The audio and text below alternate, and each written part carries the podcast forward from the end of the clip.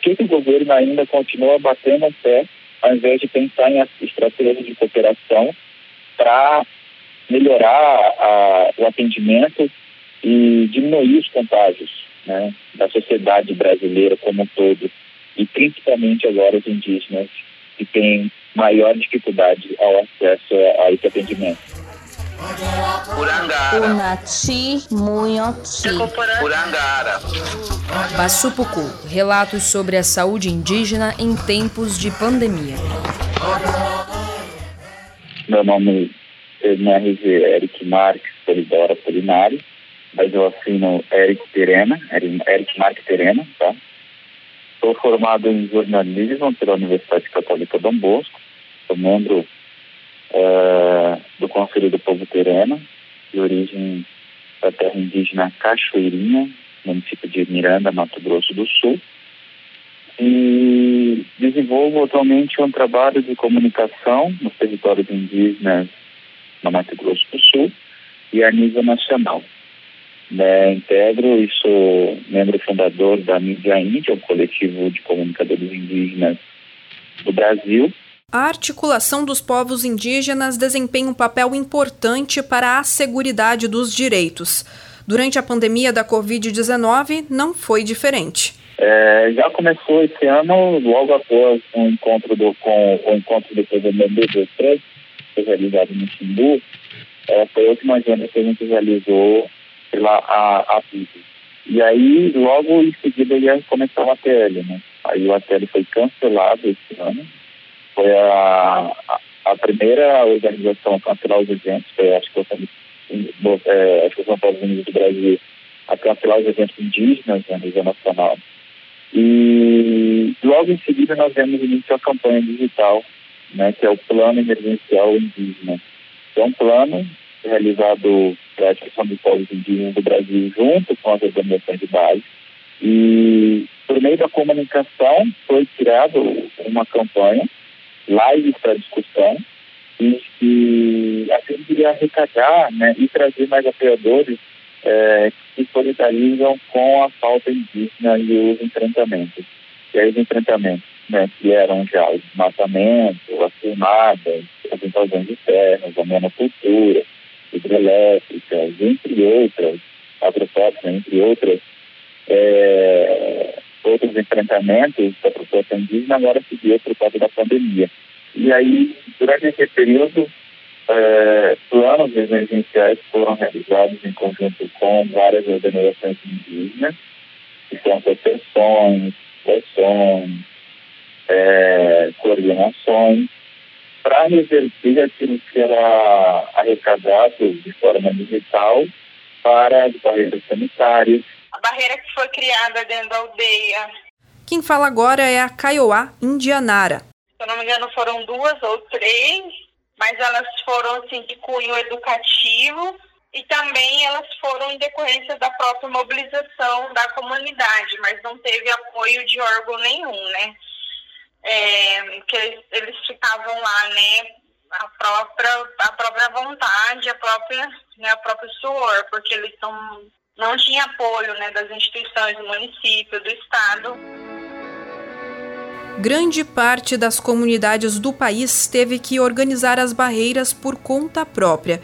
Essas pessoas contavam e contam apenas com o auxílio de quem é de fora e se solidariza com a crítica situação.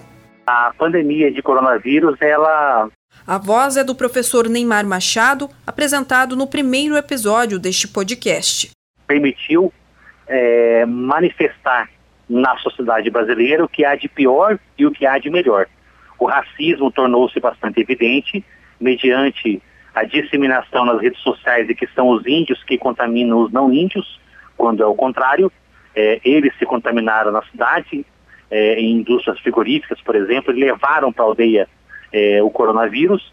Por outro lado, também é, intensificou-se as, a, as ações de solidariedade, é, o que é uma grande contradição, ou seja, os povos indígenas dependem em grande medida da caridade, de doações, doação de igrejas, da doação de, de universidades, né, da boa vontade de pesquisadores em elaborar cartilhas, de projetos de extensão, ou seja, uma parte da sociedade mobilizou-se solidariamente para cumprir uma função que está prevista na Constituição, que é um direito humano fundamental, mas que o Estado brasileiro se nega a é, garantir aos povos indígenas pelo fato de serem indígenas. Hoje o poder público está fazendo uma assistência, mas de forma muito simbólica. E, enquanto isso, a gente está aumentando o número de mortes por conta dos contágios nas aldeias. E o que mais preocupou ainda foram os povos isolados que estão na região amazônica, é, que não sabiam o que estava acontecendo, né? E aí, de lá para cá, a preocupação recobrou por conta do número de contágios ao redor, né? Na região, na região amazônica, no, no Pantanal, na Mata Atlântica, onde habitam esses povos indígenas. Né?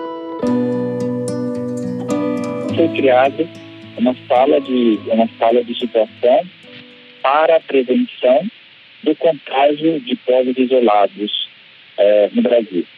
Tá? E a gente tem povos isolados aqui no Mato Grosso do Sul, é, a região noroeste, que, é, que são os povos da região do Paraguai. Então, também está nesse processo. A região amazônica também.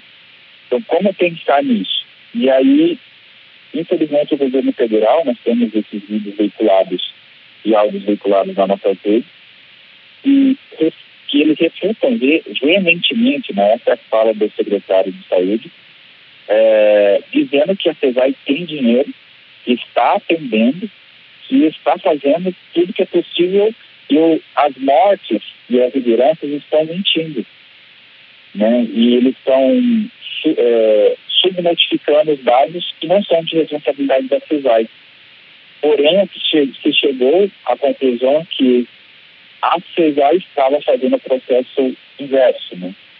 né? Essa subnotificação estava acontecendo porque eles não estavam fazendo atendimento de forma é, necessária aos povos indígenas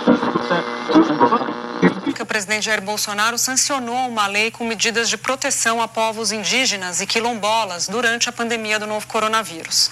Entretanto, vários trechos importantes do texto foram vetados.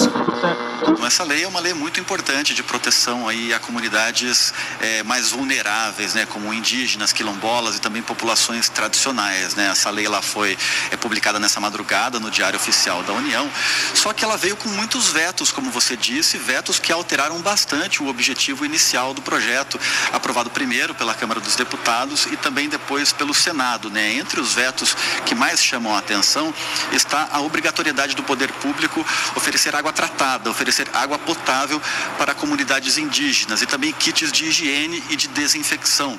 Ou seja, essa que é uma medida talvez entre as principais é de higiene, a exclusão né, desse veto, ele tira essa obrigatoriedade. Com a aprovação com vetos de trechos importantes do projeto de lei 1142, os povos indígenas recorreram à Suprema Corte. E no dia 3 de agosto deste ano ocorreu a arguição de descumprimento de preceito fundamental, a ADPF 709, momento histórico para os povos indígenas que foram representados no Supremo Tribunal Federal pelo advogado Terena Luiz Henrique Eloy Amado dando início às manifestações orais pela requerente articulação dos povos indígenas do Brasil. Por 12 minutos falará o doutor Luiz Henrique Eloy Amado. Ilustríssimo senhor ministro presidente Dias Toffoli, excelentíssimo senhor ministro relator Luiz Roberto Barroso, senhores ministros, senhoras ministras, ilustres representantes do Ministério Público, também ilustre representante da Advocacia Geral da União. Inicialmente, quero consignar minha enorme satisfação na qualidade de advogado indígena do povo terena e estar representando nesta ação a articulação dos povos indígenas do Brasil. O julgamento terminou com vitória para os povos indígenas com determinação da adoção de medidas protetivas e do reconhecimento da legitimidade no âmbito da jurisdição constitucional da articulação dos povos indígenas do país. Uma grande conquista para um povo cuja história foi escrita em cima de muita luta e sangue derramado. Este é apenas mais um trecho de um longo caminho que se há de percorrer por nenhuma gota menos em meio a esta longa doença, ou como se referem os povos Guarani Kaiowá, Bassupucu. Eu sou a Giovana Dalzaker, acadêmica de jornalismo da UCDB. Eu creio que pelo Brasil inteiro vai levantar ou já levantou índios esclarecidos como eu, que levantará sua voz em prol da sua raça. Eu não quero la plata,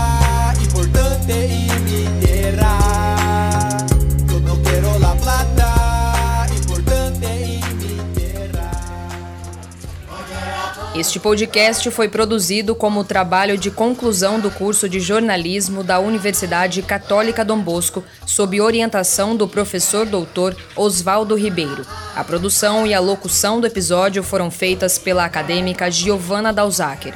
A edição contou com o apoio de Paulo Ricardo, trilha sonora Bro MCs. Voz de abertura e finalização são de Isabelle Melo.